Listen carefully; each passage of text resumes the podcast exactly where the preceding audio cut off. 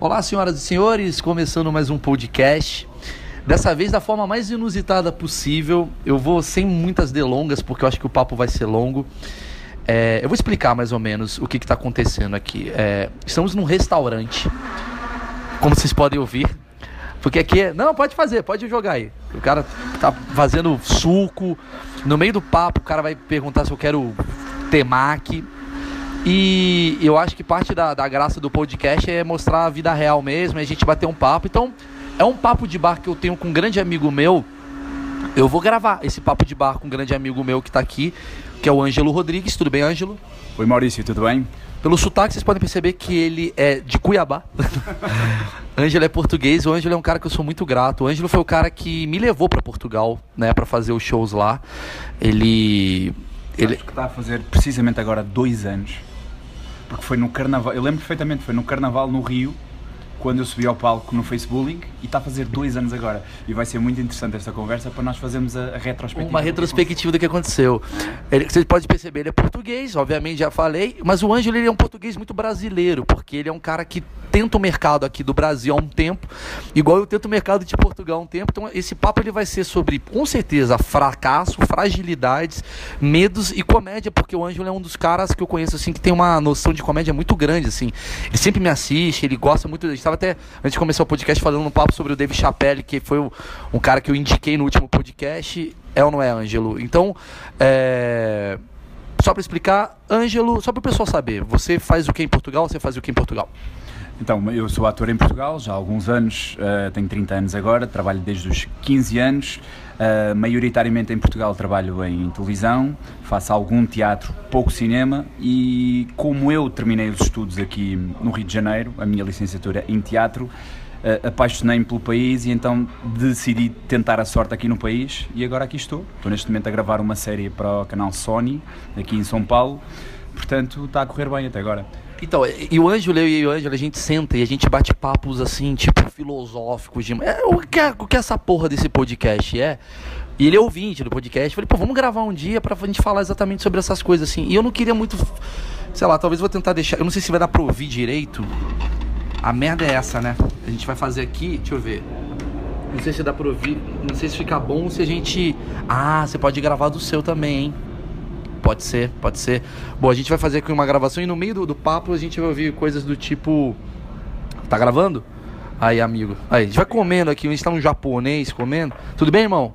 Beleza. Qual é teu nome? Júnior. Júnior. Júnior vai servir a gente, a gente vai bater um papo e vai falar sobre as coisas do Brasil e do mundo. Beleza. Vamos lá. Ele tá na Lava Jato, Júnior. Mentira, não tá não. É porque parece o papo da Lava Jato. Demorou. E aí? Bom. Para onde é que nós começamos? Vamos começar sobre. Tu se sente um fracassado? Muitas vezes.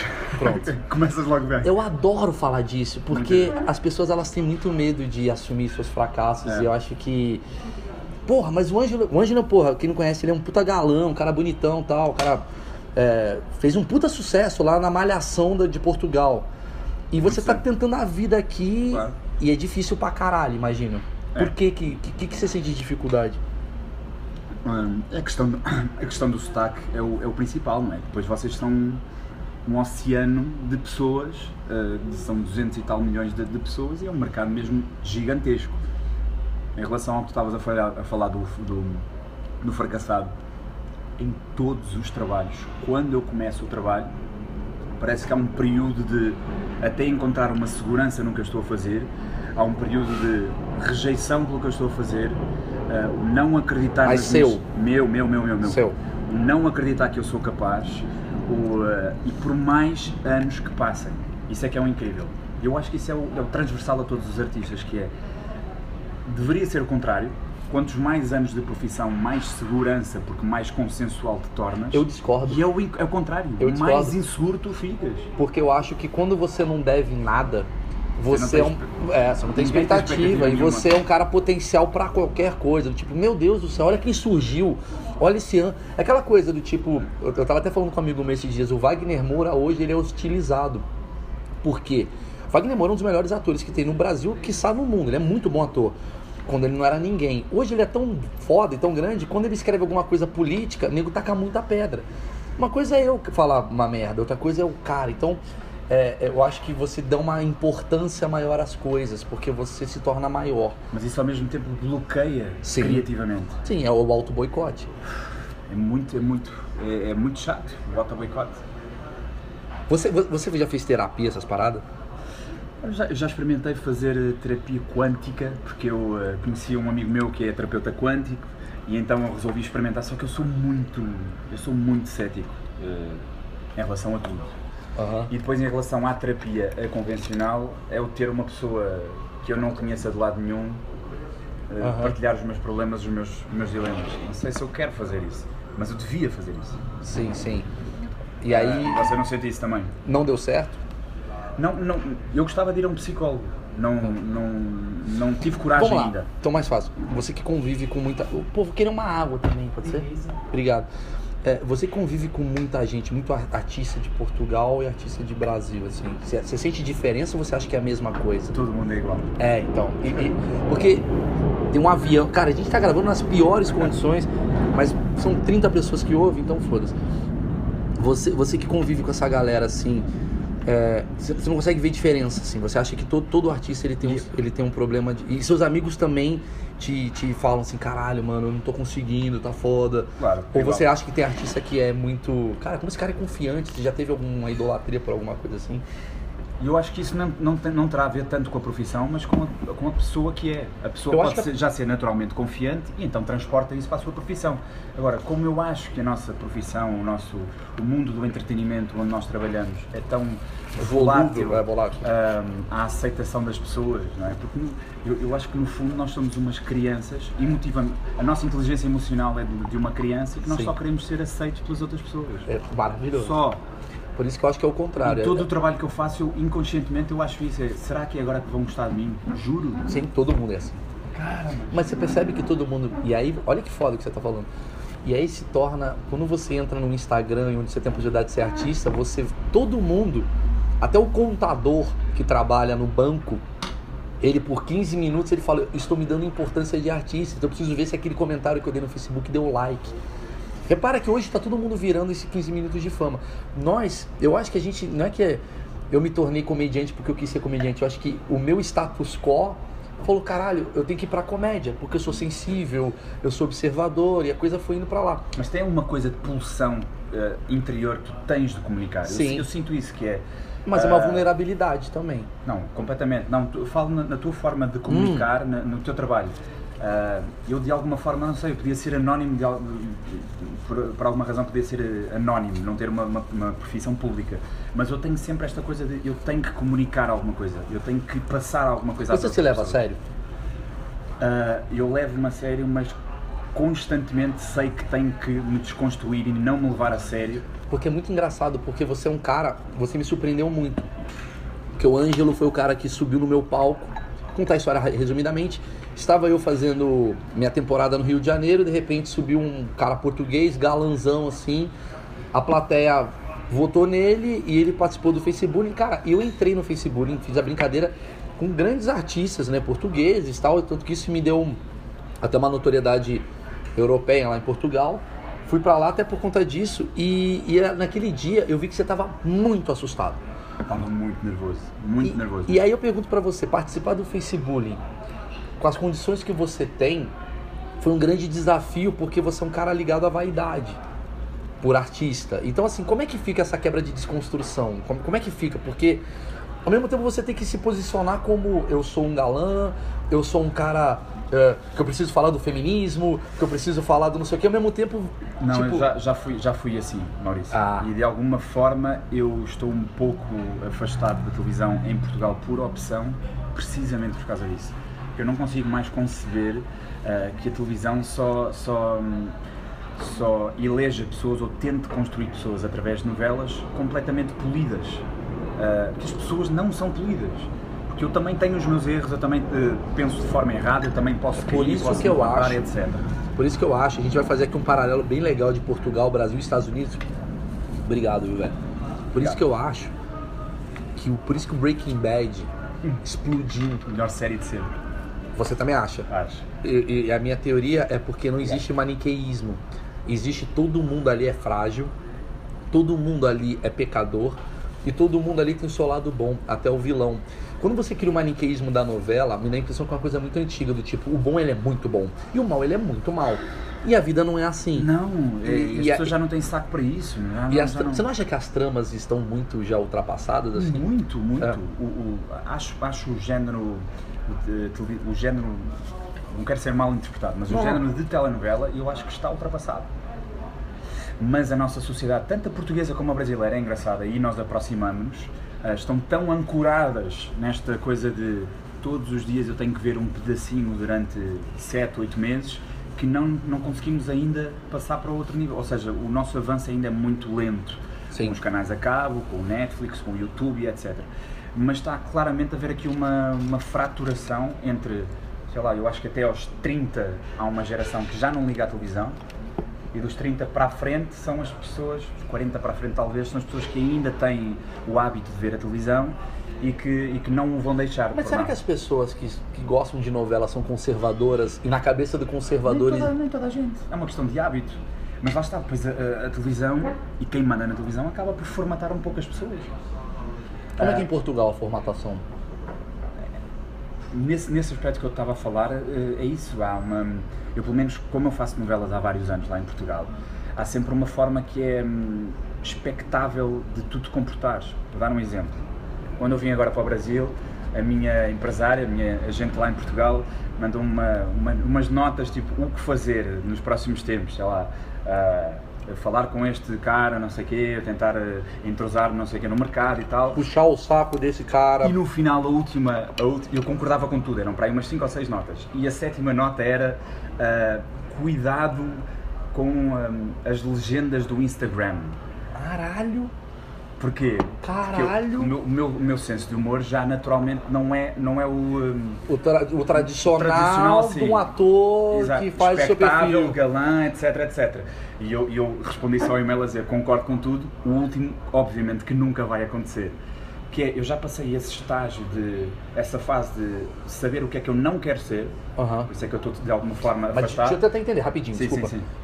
Você gostaria então de falar aquilo que você gostaria de falar? Você. Ah, entendi. Claro. Mas isso vai te É uma fuder. prisão, é uma.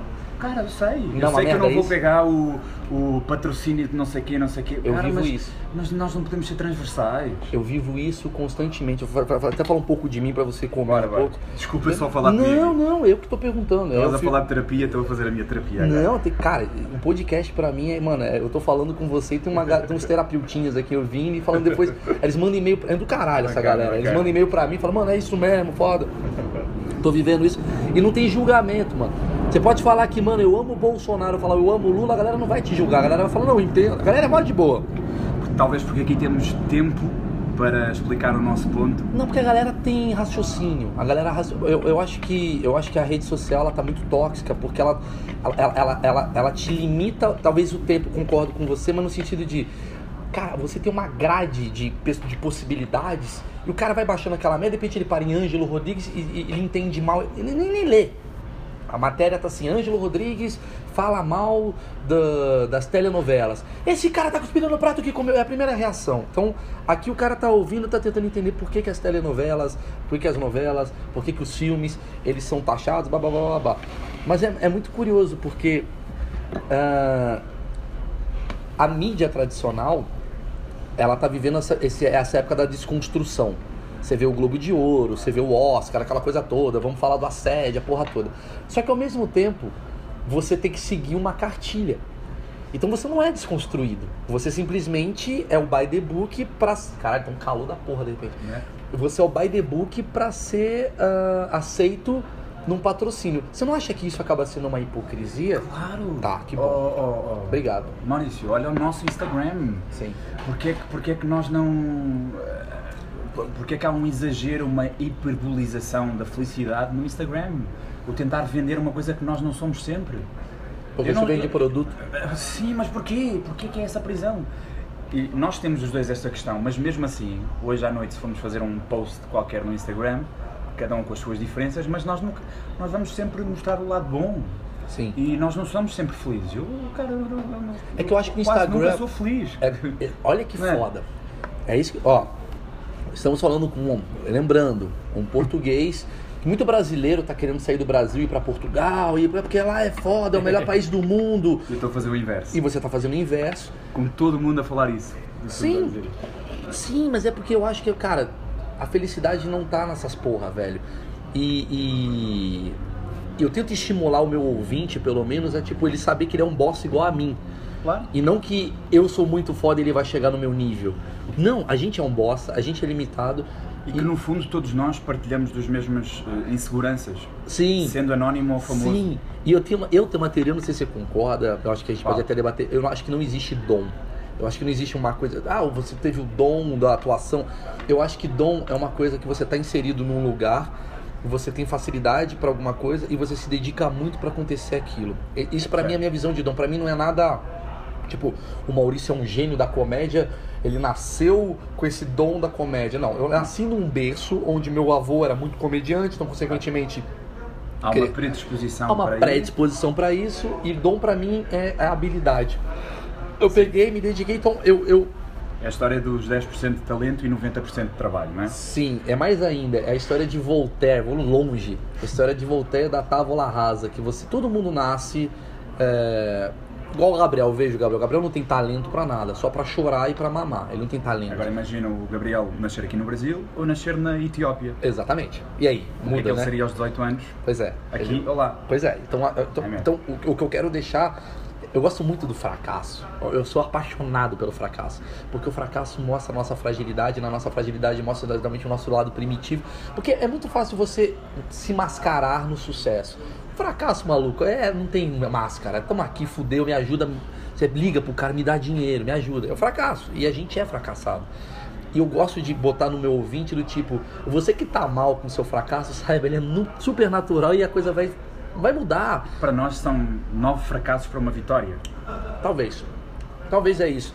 Aí Então- com a nossa carreira vamos tentando descer esta média, não é? É isso. Mas, mas no fundo é isso, é saltamos de fracasso em fracasso até haver uma coisa que corre Você melhor. conhece muitos caras lá de Portugal, assim, muita gente famosa?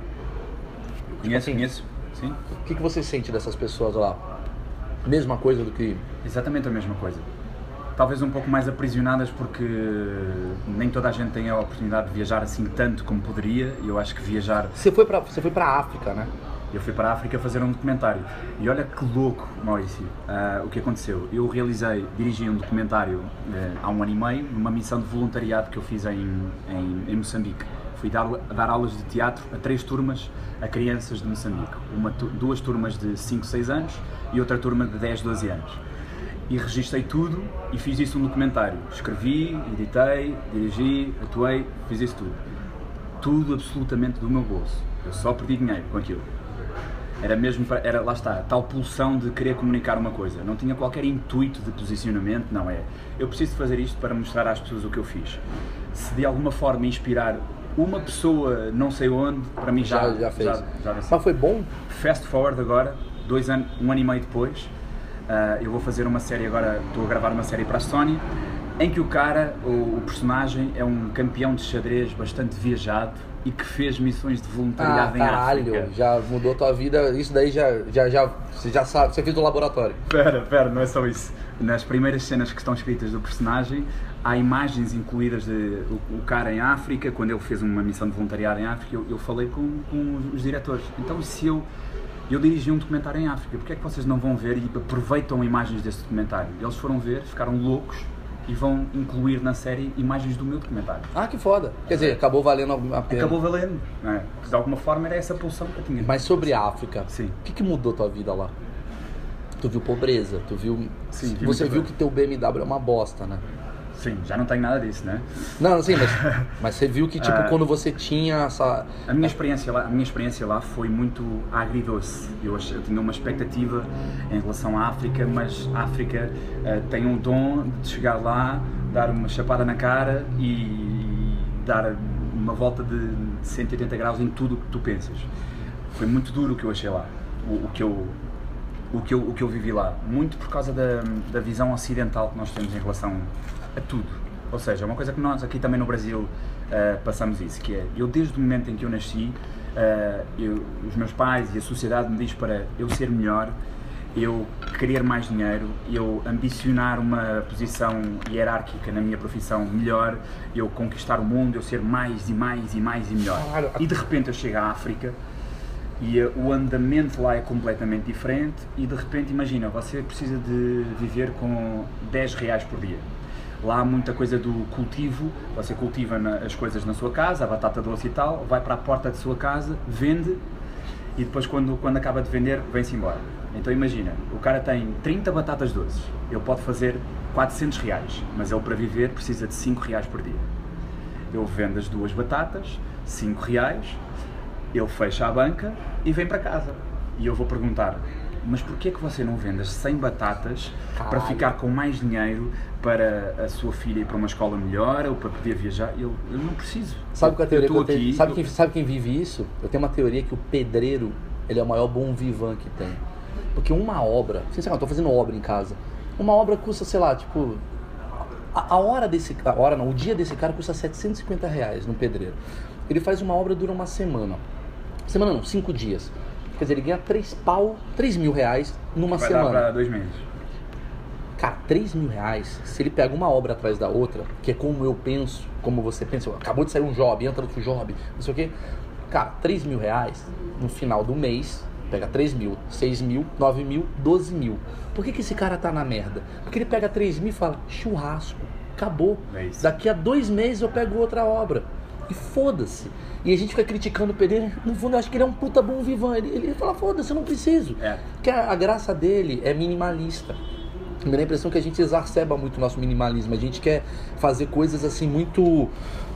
Muito pré-setadas na nossa cabeça. E o pedreiro ele só quer tomar uma cerveja, mano. E fumar um, sei lá, um malboro e. É. E aí a conclusão da, da minha experiência na, eh, em África, que é qual é a moral do homem branco, no nosso caso, chegar lá e dizer não, Vocês estão errados. Vocês estão errados, é assim que se faz. E eles, porquê? Eu não quero fazer assim. Isso, é- isso foi, foi a coisa que- que, mais me Você acha que existe uma cagação de regra? Assim, do tipo da ONU chegar lá na África e falar, não, vamos ajudar vocês. E os caras, não, só quero comer. De resto, foda-se. Há muito, há muito isso. Ah, Há muito isso mesmo. E isso foi o que mais me custou a engolir em África. Ah, essa moral O nós... desapego? É. Há, um- há um há uma frase interessante que eu... Mas isto não, não é para ninguém levar a mal, obviamente. Que é... ah, dizem que o berço da humanidade é a África. E Uhum. quem está no berço precisa de dormir. Aham, aham. Isso foi o que eu ouvi em relação à África. Claro que não é toda a gente assim, mas há muito esta coisa de, de- é completamente diferente ao mundo ocidental que nós vivemos e de Sim. repente é muito difícil encaixar uma outra forma de viver e eles não estão errados. A questão é essa. Você vê algum africano com depressão? A depressão é a doença de rico, não é? É, Eu tenho essa teoria também, cara. é? Eu falei esses dias do. Eu acho que no no episódio do podcast que eu falei, depois que o Gabriel nasceu, ele só sofre. Tudo é "É, peito, comida, cocô. E me dá a impressão que a vida é um sofrimento. E a gente amadurece quando a gente supra esse sofrimento. É essa é a teoria que eu tive com o meu filho. E, e aí a África, maluco, os caras com 3 anos de idade já amadureceu, porque os caras não tem, não, não tem Disney, não é tipo, ah, eu quero ir pra Disney. Eles não criam um sofrimento, eu acho que a gente cria muito sofrimento pra gente curtir essa depressão. Eu sou um puta cara melancólico, a maioria do tempo você é um cara que você falou que você é infeliz. No fundo, no fundo, a gente é imaturo. Essa é a teoria que eu tenho. Imaturo em relação ao que a Emocionalmente. Emocionalmente. Mas muito. Eu igual você falou. Cara, eu sou artista porque no fundo eu sou uma criança. É. Nós só Porque queremos aceitação. a gente só quer aceitação. Então a gente é um bando de. Não sei se mimado, mas é. é- é- eu- eu- aí eu acho que a rede social tá transformando todo mundo nesse mimado que a gente tá querendo dizer, é. do tipo, olha eu aqui, gente, olha meu peito, gente, olha o que eu sei fazer, gente, olha meu podcast, olha o que eu falei hoje com o Ângelo. É. A gente tá nessa.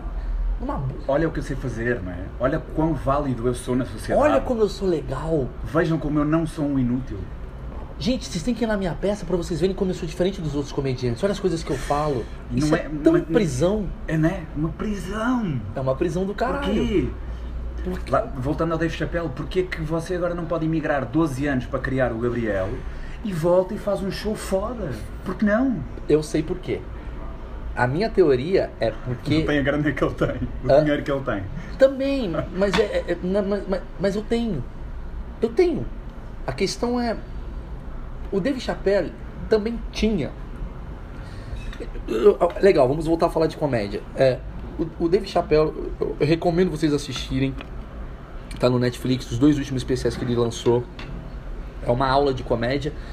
E só para explicar uma história rápida aqui para quem não, não contextualizou, é, o Dave Chappelle ele é e principalmente era um dos maiores comediantes da atualidade. E no meio do caminho dele, tava bombando, ganhando 50 milhões e o caralho. Ele falou: Vou embora, foi pra África do Sul. Tinha uma série de muito sucesso que era o Dave Chappelle Show. E na terceira temporada, no pico das audiências, Uau. ele disse que não queria continuar. Não quero mais continuar. Ele eu... falou: Não, neguei 50 milhões de dólares e foi pra África do Sul e sumiu. 12 anos. 12 anos. E aí ele volta com esses quatro especiais que ele lançou no ano. Sim. E em especial esses dois últimos, assim, que são. Assim, cara, se você gosta de mim, se você gosta de comédia, é uma é uma aula, você tem que parar e assistir e tentar entender. Porque um especial é maravilhoso, que você vê a cabeça dele como é gênia, e o último ele fala exatamente sobre isso, que ele fala basicamente que o mundo da, do que eu vivo e que o Ângelo vive é um mundo de prostituição muito pesado e muito sujo. E, é, e a gente tá vendo isso, tendo a coisa do assédio sexual, do Einstein, na porra toda, e as merdas todas que acontecem, enfim. E o, o ponto que eu queria dizer é, o brasileiro, eu não sei se é uma coisa de vocês de Portugal, que é até legal a gente discutir isso, não sei se Portugal também tem isso, mas o brasileiro, quando ele ganha dinheiro, ele tem que aproveitar. É uma criação. Tanto que a gente adora self-service. Porque self-service é tem comida. Tipo, pago 30 reais e tem comida para comer. É, é uma coisa muito de, de, pobre que a gente tem, é uma coisa muito de miserável. Então, cara, bateu na sua porta a oportunidade, você aproveita. Me dá a impressão que o americano, em especial o europeu, e aí que você vai falar para mim, porra, Maurício, Portugal não é Europa, uhum. ele tem essa questão do tipo, foda-se. Tanto que o cara consegue, ele, lá nos Estados Unidos, ele consegue fazer uma coisa que aqui no Brasil é impossível. Por exemplo, vai ter Olimpíada. Eu acho foda um brasileiro chegar em terceiro lugar na maratona sei lá, o cara da natação chegou em terceiro. Porque esse cara, ele não tem nada que apoie esse cara. Esse cara é, esse cara é um super-herói, maluco. Isso aqui é o verdadeiro. Ele ganhou do americano. Ele ganhou do americano. O americano ficou em quarto. Cara, o americano nasceu num lugar que fala: bom, vendo seu biotipo, seus olhos, seu braço, você vai ser nadador de longa distância, você vai fazer isso, você vai fazer aquilo. E o cara se dá o luxo de viver nadando.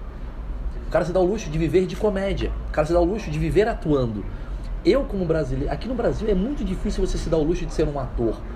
É uma coisa meio tipo. E quando você se torna um ator e de repente entra uma grana, você fala, maluco, dei certo. O que é uma mentira. Mas você pensa, caralho, eu consegui ganhar dinheiro com algo que é muito difícil ganhar dinheiro. As pessoas acham que estão ouvindo aqui que qualquer comediante consegue ganhar muito dinheiro. Não é verdade. Tem que ter uma porrada de oportunidades que não são geradas para você. O Brasil é crise e o caralho, não tem oportunidades tanto assim. Eu sei que o cara que tá me ouvindo tá em Jundiaí, não tem casa de comedy club. E aí eu queria saber se o europeu tem essa coisa também, nessa coisa. Se a gente. Não europeu, português. Se a gente importou isso de vocês, do tipo, hum. aproveita o dinheiro, não sei o que, esse capitalismo que a gente vive pra caralho. Eu não sei se é bom ou ruim, não tô Engraçado. discutindo isso. Uh, isso também vem um bocado da história do carpe diem, não é? Do aproveita o momento e cada dia, não sei o quê. E acho que Portugal e acho que a Europa, no, no geral, não é bem assim. Ou seja, parece que vocês têm uma. Uh, eu gosto de pessoas que celebram. Ou seja, vocês têm isso de bom. O que, o que tu apontas que é uma coisa má, eu, eu acredito que é uma coisa boa. Mas que depois, na, no cômputo geral da coisa, acaba por ser má. Porque Sim você fica sem grana, sem objetivos, etc, etc.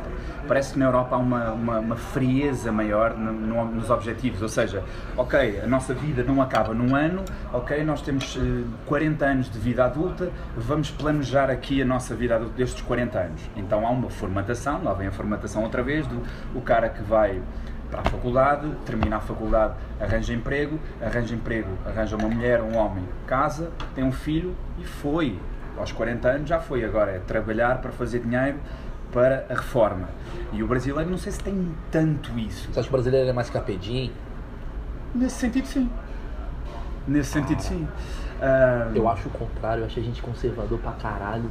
Não, nesse sentido. No, cap... no, conservador no sentido de tipo assim, caralho, eu preciso trabalhar para pagar a conta. E o brasileiro, ele. Me dá a impressão que o europeu ele tem uma coisa do tipo, quer saber? Vou viajar o mundo. Foda-se. Tanto que você fez isso. Mas isso sai em todo mundo, Maurício? Não é, cara. Não é. O brasileiro não consegue ficar, tipo, 10 anos viajando o mundo e arriscando. O cara tem que ser muito rico para fazer isso. Não dá pra você pegar um cara, tipo, um cara que ganha um classe média abaixo. O que ele vai fazer é sair do Brasil e morar em Portugal pra conseguir ser pedreiro lá e ganhar dinheiro. Acho. Eu acho que não dá pra você ser carpe diem, não dá pra você ser carpe diem na África, entendeu? Não dá pra você ser car... O carpe diem é uma coisa, é uma filosofia de desprendimento. E desprendimento você tem que estar, de certa forma, bem assessorado pelo Estado. Hum. Como é que você vai ser... Porque você precisa ir no hospital, cara. Mas eu não tenho dinheiro agora, não tenho dinheiro absolutamente nenhum. Depois da, minha, da decisão que eu fiz, que foi há dois anos, eu estou agora a ter as Mas você- consequências Ah. da, da atitude, da atitude que eu tive. Ah, estou, nunca tive tão pobre na vida financeiramente, mas nunca tive tão rico emocionalmente como agora. Tudo bem, mas Sim. você teve uma maturidade, Sim. certo? O que eu quero dizer é, quando você tá na Noruega e você tem um hospital, você tem ônibus, não sei o que, é normal você ser desprendido e falar, tá aí, quero ser ator. Por que, que se der merda, o hospital é público, funciona pra você. Der merda, o ônibus ali é de graça, a comida, não sei o que. Sim. Aqui pra Você você. está falando que é, fácil é mais fácil ser pobre na Europa do que no Brasil. É a minha teoria. Sim. Talvez eu esteja enganado e você vai falar, você está totalmente enganado. Mas é o meu mini preconceito. Me dá a impressão que. Não estou falando dos Estados Unidos. Estados Unidos é cruel, eu acho. Quanto o Brasil, mas assim, eu acho que na Europa tem uma coisa mais de. Ah, se solta. Eu, eu vejo muito desprendimento na Europa Olha, até. nós temos uma coisa que é, que é a- a União Europeia, não é? Sim. É, é como se fosse uma, uma mãe que nós temos, uma Pronto. casa arrumada em que todo mundo, ok, vamos, eh, ninguém fica para baixo, ninguém vai para cima, vamos todo mundo para cima. Sim. E é uma coisa que vocês aqui deveriam ter, vocês têm uma Eles têm união muita aqui da competição. América do Sul, eh, a união do, do- Mercosul. Mercosul, mas que na prática não funciona como, Não funciona. como União Europeia. Não funciona. E aí, quando eu nasci, havia miséria em Portugal há 30 anos, hoje em dia não existe na Europa. Portanto, Sim. já não há um fosso tão grande entre a riqueza e a, e a miséria como há aqui no Brasil. Aqui há e muito. em África. Mas quer ver? Mas, Só, claro. só para o pessoal saber. Eu estive em Portugal tal. Olha só que curioso. Quanto ganha um salário médio um português? Olha, o rendimento médio, o rendimento mínimo em Portugal neste momento está quase nos 600 euros, que é 600 euros. 2.200 reais. Tudo bem. É mais do que a gente ganha aqui, mas ao mesmo tempo é bizarro você imaginar que é 600, né? 600x, né? Sim. E aí uma coisa que me impressiona é quanto ganha uma apresentadora fudida de TV? Tipo, apresentadora de TV fudida de Portugal ganha o quê? 10 mil euros? 15 mil euros? Vai, 40 mil. 40 mil euros. 160 mil reais. Aqui no Brasil ganha 3 milhões. Tá. Acho que essa é a diferença. Tá vendo? Entendeu? Então, assim, por exemplo, uma coisa que eu percebi em Portugal, me discorda se eu estiver errado. Então, O cara que ganha. O cara que trabalha ali como gerente, ele ganha 800 euros. O diretor ganha 1.200 euros. É. E o dono da empresa ganha 1.800 euros. É assim? é. Então, essa, essa é a diferença. Aqui no Brasil é, A disparidade é muito é muito grande. O dono ganha 60 mil, o outro, o funcionário dele ganha 8 mil e o abaixo dele ganha mil. Então você gera essa, esse conflito. Então quando você tem uma oportunidade, você precisa buscar ela. Eu tenho essa visão. Eu acho que Portugal acaba. A gente não está falando de socialismo e capitalismo, não está falando. A gente está falando de. Como é que eu posso dizer? De igualdade, de. Sim, sim, sim, sim. Não, é, é- por isso é que é muito bom esta, esta onda de denúncia de, de- dos casos de, de, de assédio sexual, do, do Time's Up agora do feminismo, etc. Porque isso tudo vai despertar eh, em que todas as minorias se insurjam socialmente, eh, publicamente, para haver de facto uma, uma, uma igualdade no- de, de oportunidades em tudo. Eh, e isso Está é- horizontalizando tudo, né? Claro. É. A Islândia agora tem uma lei que é, é ilegal um homem no mesmo cargo ganhar mais dinheiro do que a mulher. Eu acho que isso é o futuro. É. Sim, É sim. ilegal, é crime. Na mesma posição, um homem receber mais do que uma mulher. Eu acho isso incrível. É. Acho que isso é o princípio para o futuro. Eu acho que a Europa tem esse pensamento mais antigo do que a gente. Você fala antigo? Ma- ma- ma- é, mais tempo do que a Ah, gente. mais, claro. É, a Europa- acabamos por ser um protótipo para o que tá vai tendo- acontecer para o resto do mundo, talvez, não? É, sim, mas eu acho que Estados no Unidos. Brasil acaba tendo uma, uma onda de vitimismo também que acaba sendo exacerbada também por conta disso. Que muita gente usa isso como uma bandeira para frustração e aí começa a virar um problema maior. Oportunismo, claro. Sim, mas eu acho que é bom ter o tema para ser debatido. Claro, Embora eu claro. defenda muitas vezes, até um lado meio machista meu, eu entendo a empatia do lado feminino do tipo, porra, eu preciso de um bagulho que seja é, justo, mas ao mesmo tempo eu fico puto, tipo assim, peraí, mas você é outra. Eu, eu, eu vejo o seguinte, eu vejo pela minha mulher, a Emily. Vou falar além. A Tata Werneck, pra mim, é a melhor comediante do Brasil. E ela não precisou de nenhuma bandeira pra fazer isso. Ela simplesmente foi lá e foi engraçada pra caralho e conseguiu. E aí tem muita menina que não tem graça e fica reclamando, tipo, que a gente não tem oportunidade. Fala, peraí, também não é assim. Mas ao mesmo tempo gera um debate. E esse debate pra mim tá sendo rico. Só que aí quando começa a empobrecer esse debate, fudeu tudo. Porque é, não sei se em Portugal tá assim. Aqui no Brasil virou uma grande questão ideológica tudo. Tudo é uma. Mas eu, mas, eu, mas eu acho, por isso é que eu acho incrível, estávamos a falar isto há bocado no carro, ah, o tempo que nós estamos a viver, porque tudo é discutível, tudo é debatível, tudo é, tudo é exacerbado. Mas eu acho que isso faz tudo parte do processo. Sim. Porque nós daqui a 10 anos vamos estar a olhar para trás e dizer, nós em 2018 éramos completamente. Parece que estávamos. eh, não estávamos em nós, estávamos a, a discutir tudo e mais alguma coisa até encontrarmos um meio termo. Mas você acha que vai Acho encontrar? Claro que sim. Eu acho Claro que não. sim. Em alguns pontos. Eu acho que não, sabia, Ângelo? Não? E eu acho legal pra caralho a gente bater esse papo. Eu acho que. Então, você é a favor de que haverá cada vez mais radicalismo e. Não, não sou a favor. Eu acho que vai haver. A favor, sim, acha que vai haver. Sabe por quê? Porque a menos que a gente se desintoxique dessas bolhas. Porque a gente tá muito na bolha. Infelizmente a gente tá numa bolha. Então a feminista, ela tá na bolha da feminista.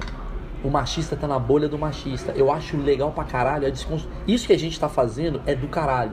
Você é um português que eu nunca tinha visto na minha vida. Eu te encontrei. Aí eu saí com você num. Tudo bem, você é um homem branco, hétero.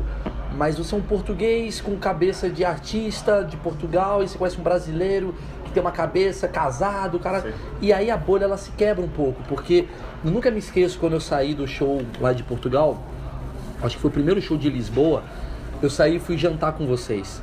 E aí tava seus amigos, eles gostaram do meu show e tal. E uma menina me deu uma crítica em mim que eu achei muito boa. Diz E assim. essa crítica mudou o meu texto. Mudou. Foi em relação ao feminismo? Sim. Qual é que foi? Lembra-me. Que ela falou uma. Eu, eu- eu tinha um texto de feminismo que eu falava que. ah, as mulheres. Como é que era? Ah, que eu falo que os homens não entendem feminismo, os homens são burros, que as mulheres falam, ah, vamos ter os direitos, não sei o que lá. E, e- e- e no fundo, no, como é que é? Não vou lembrar do texto, eu sei que a intenção do texto que eu tava falando é que é tipo as mulheres feministas estavam querendo ser melhores que os homens. Uhum. E ela falou, não, cara, a gente não quer ser melhor, a gente quer ser igual. E aí eu falei, cara, eu vou fazer disso uma piada. E a piada que eu criei em cima disso que ela falou é do tipo, eu sou a favor do feminismo, que as mulheres querem ganhar mais do que os homens. Aí eu falo assim, não, as mulheres querem ganhar igual aos homens. Eu aprendi com uma amiga feminista que as mulheres querem ganhar igual aos homens. Eu falo, eu sou contra. Eu acho que a mulher tem que ganhar mais, mais, que os homens. Aí a galera fica, por quê? Porque eu já sou casado, eu só tenho a ganhar com essa porra. Eu faço uma piada, que eu posso virar uma dondoca e tal. Antigamente eu falava, porque as mulheres querem ser mais do que os homens e eu sou a favor. Não, as mulheres querem ser iguais e eu sou contra. Eu quero que elas ganhem mais. Entendeu? Isso mudou e deu uma mudada no meu texto e, e ali eu entendi o conceito dela. Em nenhum momento ela foi chata, diferente de. Por isso que eu, sei, eu, eu acho que o mundo está melhorando em algumas questões, porque a rede social, meu querido ouvinte, não é uma verdade. Essa menina que me criticou, e não foi uma crítica ah, escrota, foi uma crítica carinhosa, extremamente empática.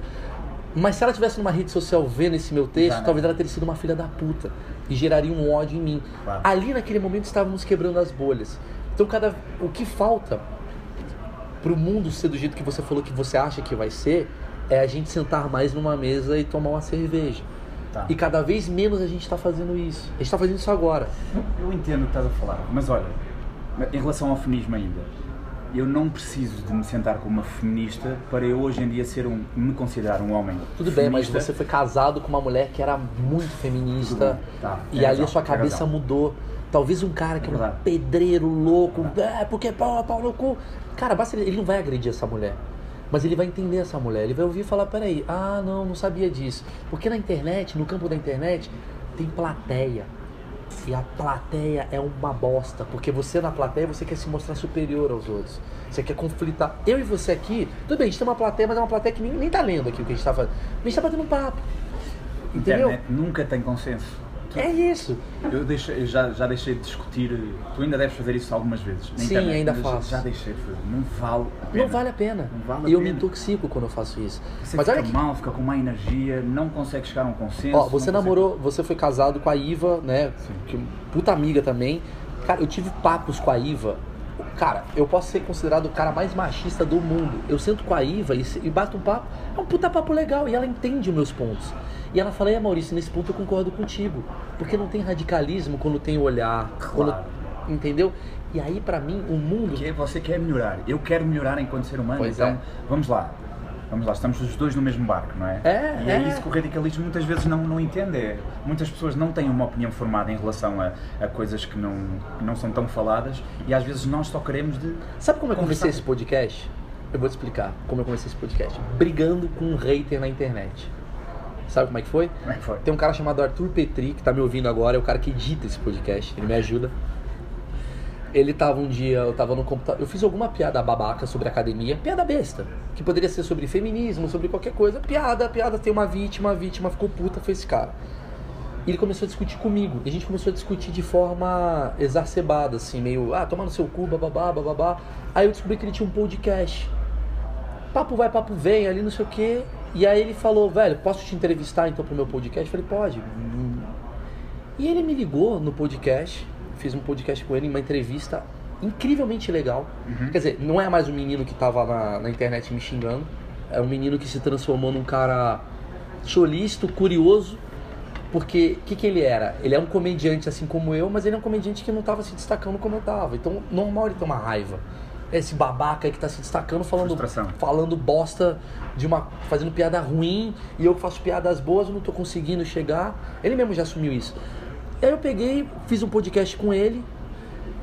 Eu falei, caralho, esse moleque tem um pensamento mó legal, assim, e, e abriu a guarda, né? E aí eu fiz uma coisa meio que a Sarah Silverman fez. Não sei se você chegou a ver o que a Sarah Silverman Ah, fez recentemente.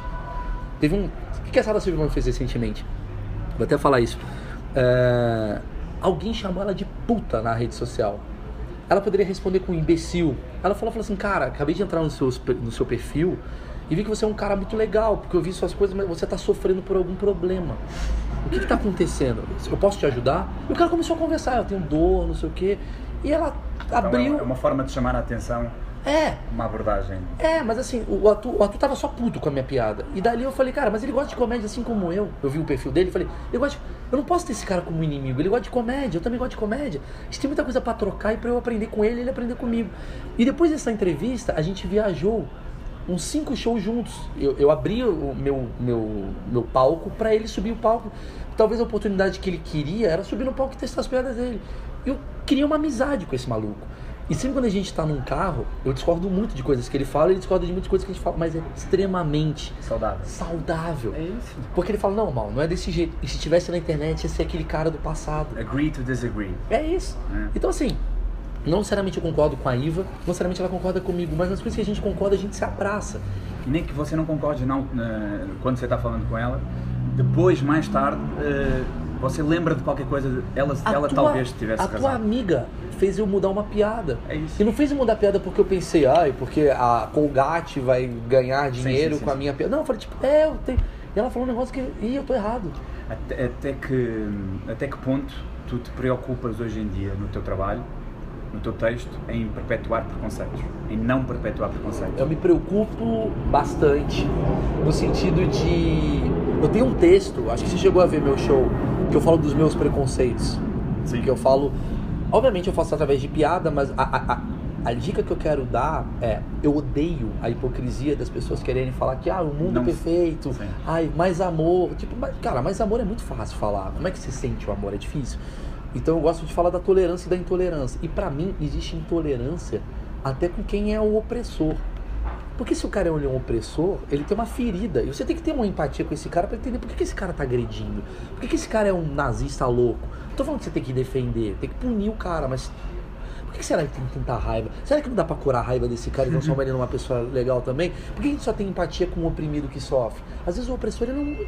Porra, o cara tá. tá, tá, tá, tá- Desde cedo o cara foi estuprado, fudido, então a forma como ele lida com o mundo é com raiva e com dor. Ouve esse cara.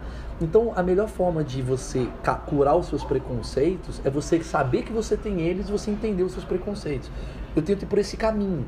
Mas às vezes eu olho e falo, porra, essa piada aqui foi preconceituosa. Mas ao mesmo tempo eu penso, peraí, É um caminho tão fácil, não é? É porque é fácil, é comédia fácil, não é? é uma comédia fácil. É. Eu, eu tento ir para um caminho. Eu odeio esse termo, tipo, ter que bater no opressor, porque eu sempre tenho uma dúvida do que que é o opressor e o que que é o oprimido. Vamos lá. Depende das nossas. Pois é. Da tua visão? Um rico preto e um pobre branco. Quem que é o opressor? Claro. é. E aí?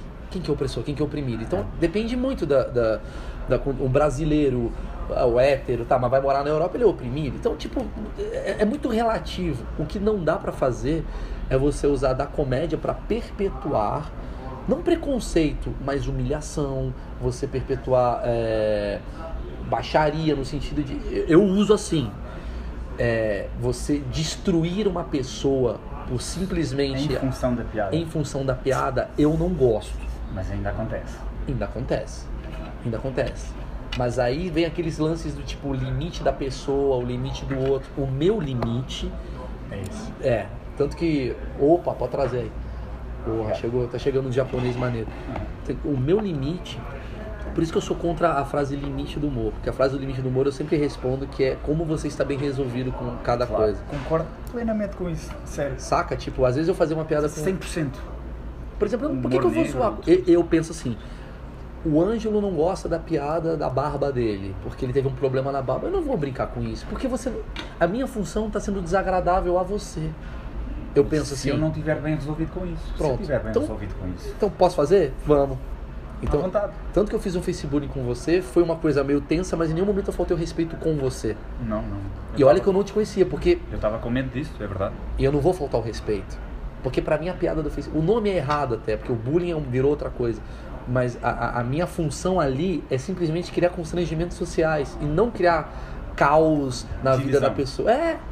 Eu não quero chegar e falar como esse cara de português é um bot. Pelo contrário, a piada é. Eu te enalteci. Então, Sim, verdade. Virou o jogo. vira o jogo. É. Porque eu preciso ter você do meu lado. Você é meu aliado. Você tá subindo no meu palco. Você tá me contando uma piada. Você tá, me, você tá junto comigo. Por que, que eu vou acabar com você, velho? É. Vamos junto rir de, da gente. Vamos rir da sua. Vamos rir da sua barba se você me autorizar? É, Claro. essa é a cabeça Claro. que eu quero ir. Claro. Mas ao mesmo tempo eu acho que acaba tendo também exageros de outra forma. Tipo, pessoas que não gostam de piadas de gordo criminalizar todo mundo que gosta. Aí começa a ter um problema. É, é o que eu acho. Claro. Porque eu acho que a ofensa, o insulto, ele é abstrato. Fala, é viado. Pra você, fala, pô, Maurício é muito gente boa.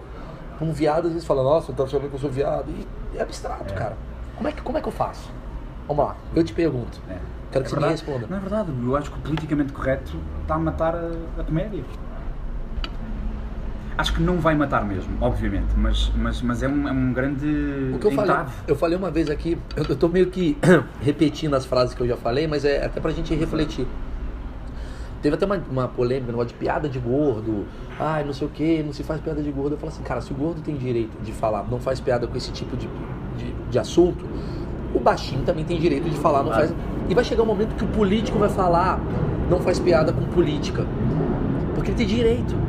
Porque todas as classes, Claro. não, você tá me ofendendo. E aí acabou. Aí não- e aí é uma censura. Não há mais comédia. Não é nem comédia, não há censura. Porque, vai, quer dizer, vai, ver, vai haver uma censura, uma puta censura. Porque o político tem todo o direito de chegar e falar, velho, vocês respeitam aqui, cara, me quando respeita. você critica um político, eu sou um cara sério, o meu filho na escola, ele é recriminado, porque... eu- Sofre de bullying porque, Porque dizem eu sou- mal do meu pai. E aí? E aí? E aí você não pode falar é? mais mal do político. E aí você é um pouco, você tá tolindo a tua liberdade de expressão. Discussão. É foda. Cara, e não tem, não tem resposta. Não tem resposta. Esse assunto, eu já tentei achar resposta, Ainda não, não- tem. Não, não tem. Não tem, porque cada vez mais as pessoas, as minorias estão com mais vozes, pedindo uma- um certo respeito bem. abstrato, ainda bem, mas pedindo um respeito que fica abstrato a, a visão de quem fala as coisas, e ao mesmo tempo isso é bom e ruim por um lado, porque, tipo, tá, é legal, vamos respeitar, mas ao mesmo tempo, o que é respeito? Tipo, te inserir numa piada é desrespeito? Eu, eu entendo. Eu vou falar um bagulho aqui. Fala. Eu tô falando e. Eu entendo quando o, o negro não quer brincar. Eu entendo. Eu entendo. Esse é meu limite às vezes. Adoraria fazer. Eu até brinquei uma vez com, com um amigo meu que falei assim: a pior coisa do racismo é que a gente não pode mais fazer as piadas de preto. E as piadas de preto são muito boas. O, tirando preto, tira o preto, tira a parte de racismo, tira a parte disso aqui.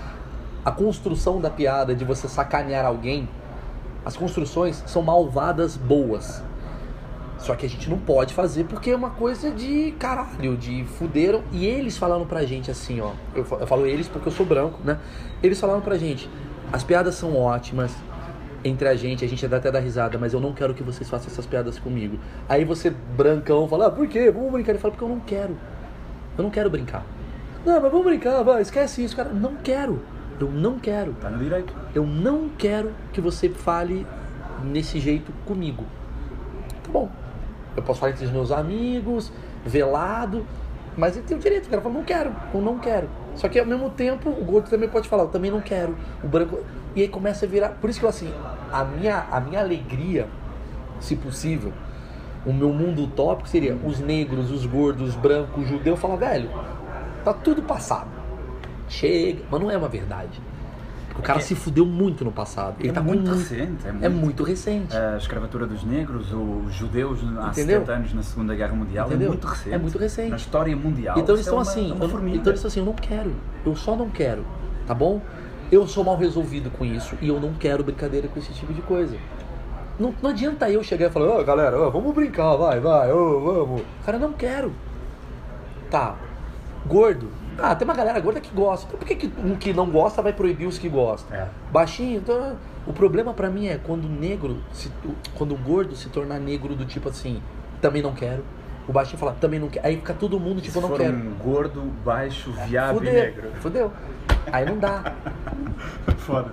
Se eu pudesse escolher o meu mundo tópico, é tipo, caralho, puta, como eu queria que tudo resetasse e a gente se é, vamos divertisse. Vamos começar de novo. Vamos começar de novo? É. Exato. Vamos lá. Vamos lá de novo, todo mundo? Porque eu nasci num mundo. Mas ia dar merda outra vez. Ia dar merda. Será que é? Esse é um pensamento legal. Ia Mas isso é que eu acho isso comovente, é que nós. Parece que tem, o ser humano parece que tem a teoria toda e se começássemos agora do zero, não, ia dar é merda na mesma. Ia dar merda. Nós somos corrompíveis, o homem é mais corrompível do que a mulher. É só assistir o Big Brother, é, pronto. Né, é isso. É. Isso é a nossa natureza, não, não, não muda nunca. Né? É, Engraçado. é um, puta, é um puta tema. Porque é muito interessante isso, assim eu até brinquei assim, caralho, eu surgi na pior época para ser branco. Pra, pra pensar. Sim. 2018 a gente, tipo, tipo, é muito vilão. De é. tudo que o meu avô fez. O meu avô fudeu a minha geração. O meu bisavô fudeu. Eu sei que ele fudeu. Ele foi lá na África, fudeu o cara, meu tataravô. Aí o português também, não é? O, mas você entende o que. passado tipo... criminoso das descobertas. Então, mas por exemplo, o meu avô odiava português. Eu não eu tenho um puta carinho pela, pela cultura portuguesa. Qual era a justificação dele? Ah, que é culpado por causa roubou, da corrupção. O Brasil é uma merda, porque os portugueses etc. vieram pra cá. Porra, os portugueses estupraram as índias, a gente é filho de estupro. Aquelas coisas de, de do meu avô. É uma questão.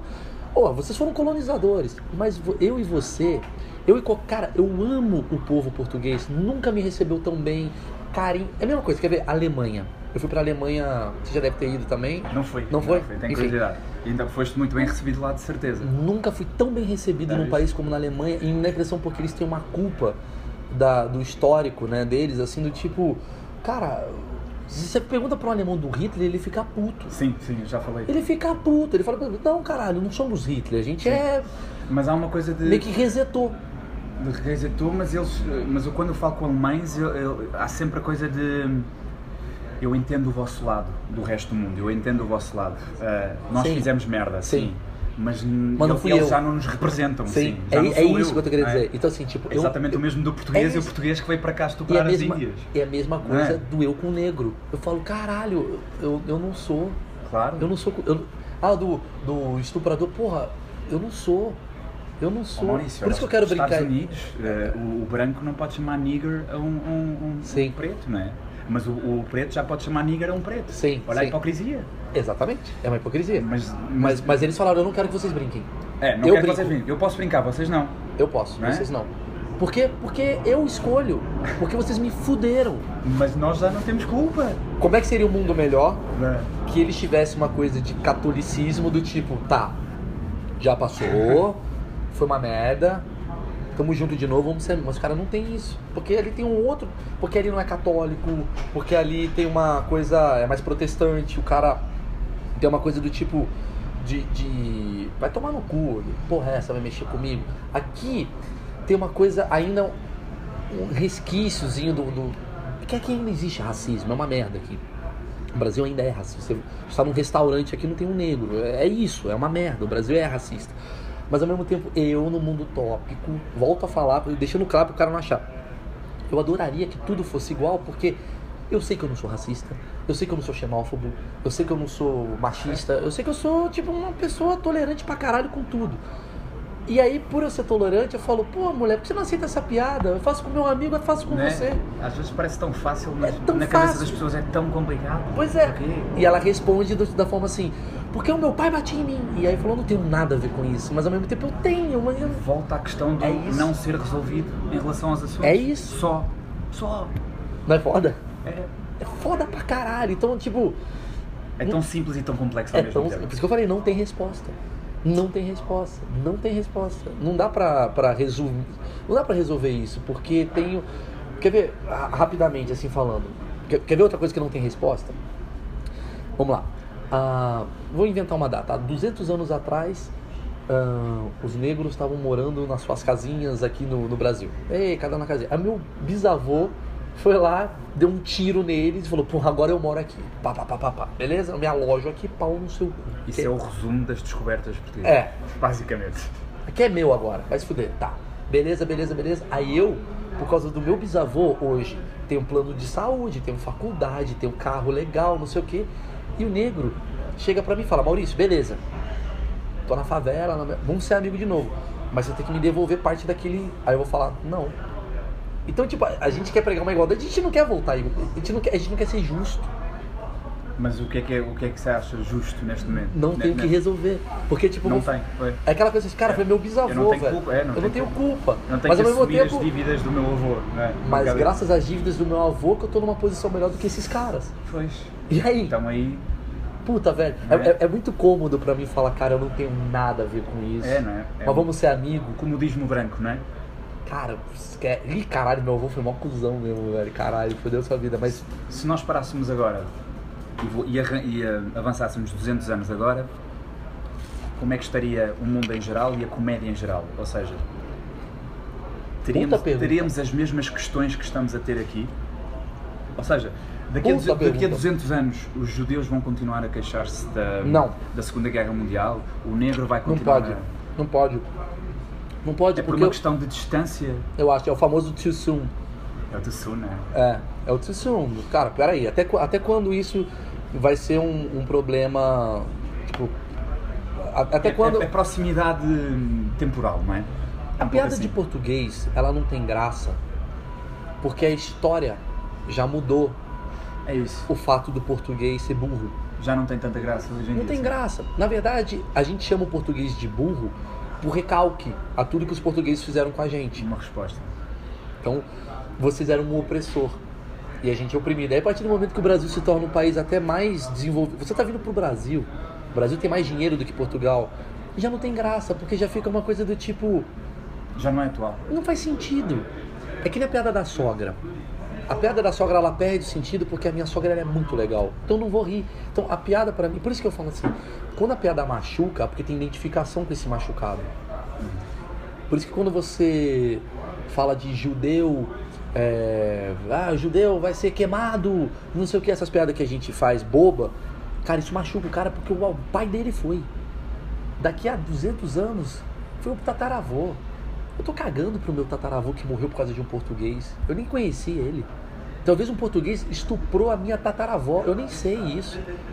Não tem a ver comigo. Mas eu acho que. Por isso que eu acho que a piada ela vai.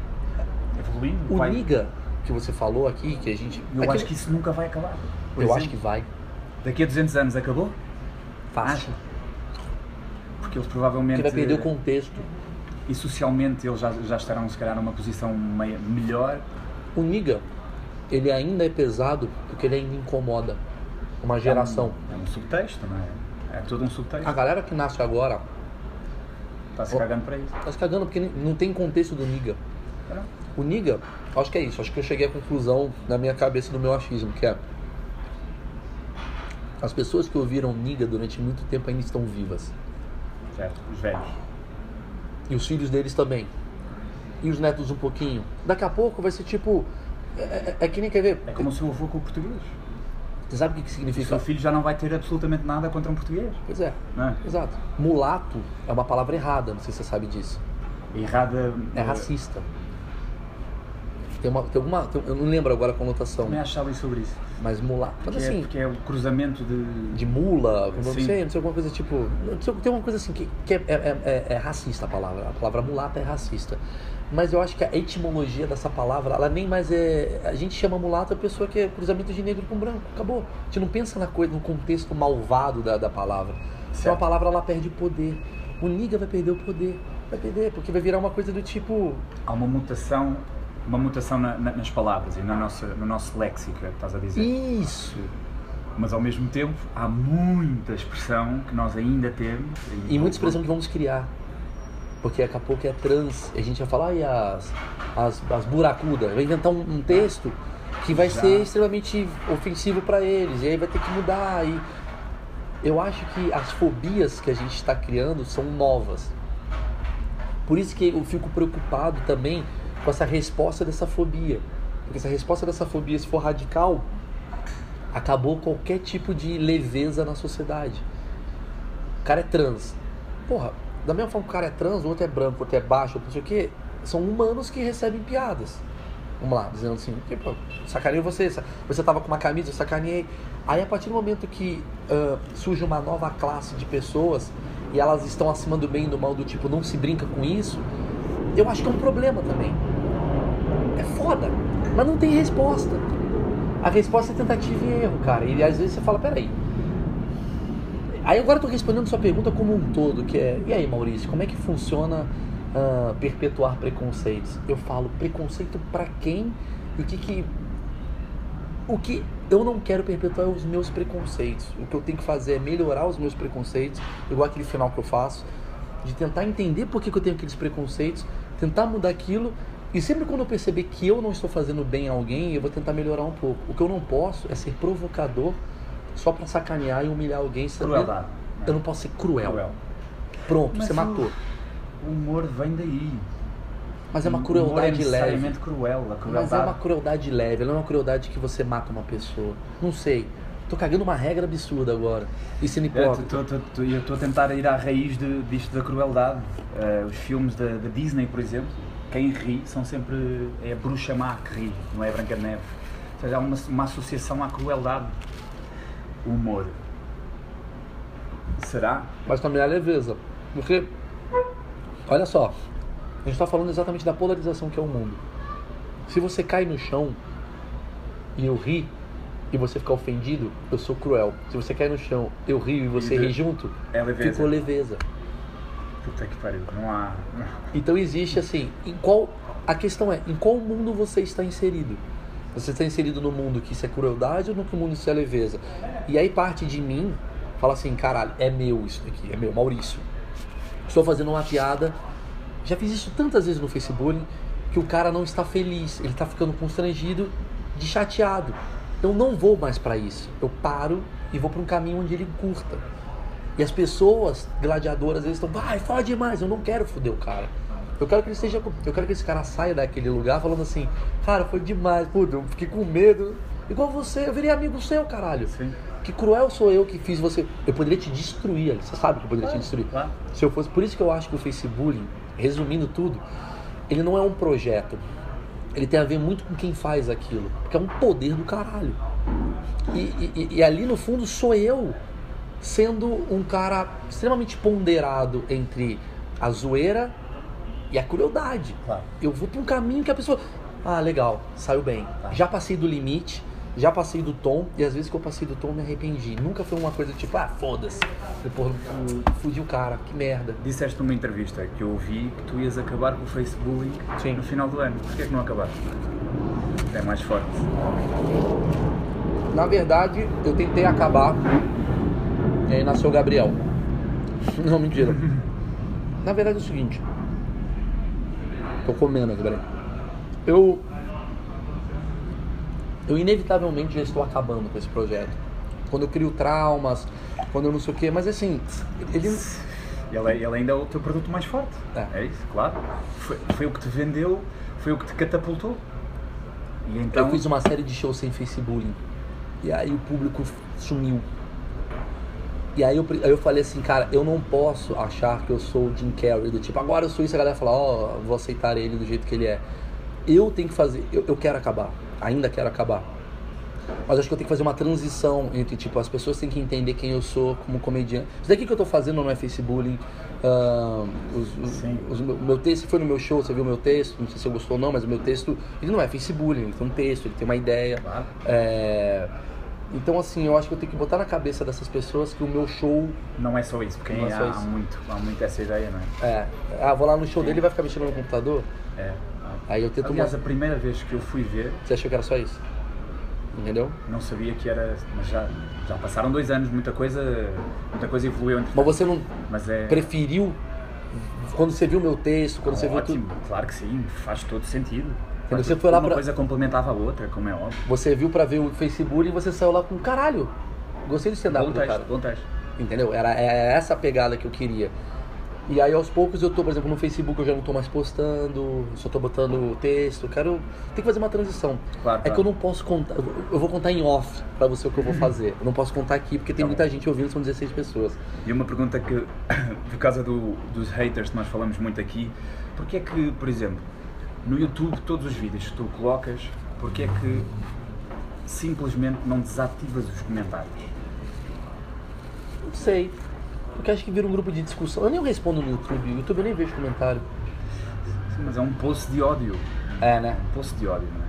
É, poderia fazer, mas eu acho que aí perde o engajamento do que os caras é querem. só né? por causa disso, né? Do engajamento. Pois. É, mas é um. Mas, mas eu vou falar pra você, cara, eu admiro muito o meu público, assim, eu gosto do meu público, geralmente ele não é tão. Meu público, não tô falando as pessoas que me seguem, público, o cara Tá. que compra, o cara que vai, ele. Eu sempre tento. Primeiro que eu não sou um cara. Quero deixar a mensagem do amor. Não sou esse cara, mas pelo menos eu não quero desejar a mensagem do ódio. Eu, eu sou um cara que.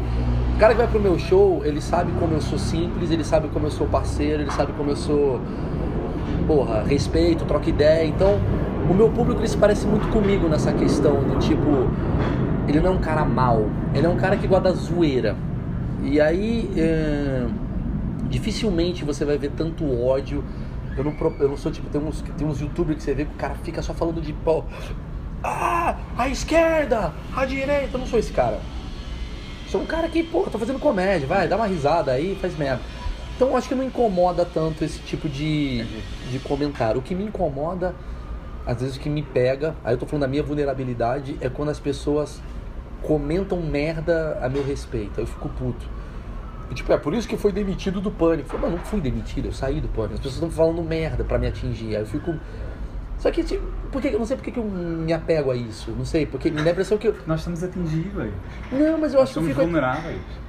Mas não é vulnerável E- nesse As pessoas ponto. ficam à procura de qual é a abordagem que eu vou ter para conseguir chegar a ele. Pra tentar machucar ele. É. é? E aí me dá vontade. Mas o que me irrita é tipo assim, velho. Você tá, sendo, você tá falando uma coisa que não. Você é burro. Você tá tentando me atingir com uma coisa que é, que é mentira. Eu fico mais puto com a ignorância do cara do que com, tipo, ele me atingiu. O cara me chamar de viado, eu falo. Então você fala, velho, você não vai me atingir. Você tá achando que tá me atingindo? Para de ser tronco. Outra vez estava a pensar, desculpa mudar de assunto, É. na gênese uh, de, de como o insulto, um, uh, a gênese do insulto é, é muito, é muito ruim. é. Ou seja, o, o, o, insulto vai buscar a três coisas: a cor da tua pele, a profissão da tua mãe ou a tua sexualidade. Sim. E a questão é, eu estou resolvido em relação à minha, à minha cor de pele. Sim. A minha sexualidade também estou completamente Sim, resolvido. sim. E quando eu confirmei, a minha mãe não era puta. O É insulto não me faz absolutamente faz- Mas é que tá. questão nenhuma. O Rabin tem um texto antigaço dele que ele falava assim, tipo, a pessoa fala, ah, viado, você fala, "Ah, pff, não sei como sou. Mas o cara fala assim, seu carro é um Celta. Tu fala, ei, Não, isso não. tomar no cu, velho. Porque isso te atinge. É como você não está bem resolvido. Eu tô muito bem resolvido com a minha sexualidade. Isso não, não vai. Não tá me atingindo. Eu tô muito bem resolvido por fato de ser. As coisas falam, ah, seu gordo. Eu falo, tá, sou, e aí? Emagreço. Agora, quando tem coisas que me atingem, e eu não vou jogar aqui pra vocês saber, eu tenho coisas que me atingem, sim. E aí eu penso, eu acho bom que me atinge. Porque eu falo, ih, eu tenho que melhorar alguma coisa em mim, porque essa porra tá me atingindo. Eu tenho que trabalhar isso. Porque mas, eu- mas o insulto nunca é com o intuito de, não, de melhorar. Não, é só destruir. nunca. Mas então. eu que aproveito essa situação pra me melhorar. Por que que, me, por que que eu tô tão ofendido com um cara que está falando que meu pau é pequeno, sei lá? Por quê? Por que, que isso me ofende se meu pau não é pequeno? Porque eu tenho alguma questão mental em relação a isso e eu preciso resolver. Então, aí eu vou buscando. Cara, se alguma coisa te ofende, tem algo em você que não tá bem resolvido e você precisa resolver. Por que, que eu sou tão É. mal resolvido em ser chamado é, de é só isso, não é? Mesmo só isso. se eu falar isso, você é bom português. Ah, sou. É burro. Não atinge, não é? Não atinge. Porquê? Não atinge. Agora eu falo assim, é, você é mó. Você traía sua mulher. Sei lá, ah, você é um filho da puta. Ah, você é, é invejoso. Uma dessas talvez. Você fala, É, acho que eu sou um pouco invejoso. Talvez você seja um pouco, você fala, é, realmente, será que o Moro sabe que eu sou invejoso? Será que o Moro sabe que eu traí minha mulher? Será que o Moro... Aí você começa a ficar meio, caralho. Entendeu? Aí começa. Sim. Ixi, essa merda não tá bem resolvida em mim. Preciso Mas toda a gente tem este exercício, não é? Toda a gente responde a um difícil, insulto. É ao mental. insulto. Sim. E aí Não você esse- desnivela. Uhum. E aí estamos nesse mundo tóxico que estamos vivendo. E fechando esse assunto maravilhoso. Maravilha. Porra, adorei falar com você. Ângelo, fala aí das suas redes sociais, quem quiser seguir, quem quiser te conhecer. É só homem que ouve essa porra. Redes. Muito bom. Rede social, Instagram é Ângelo Rodrigues Oficial e no Facebook também. Só isso. O Ângelo é um dos caras que eu mais gosto de conversar, cara. Eu gosto muito de trocar ideia com ele. A gente já tá amigo há uns dois anos aí. Vamos fazer isso mais um. Daqui a uns meses voltamos a conversar, a jantar, a beber um vinho. Sem assim, podcast. não é? E aí vamos continuar a ser uns fracassados até lá. até que venha alguma vitória. Até que ver uma vitória. Valeu, Ângelo. Obrigado por esse papo, velho. Obrigado. Valeu.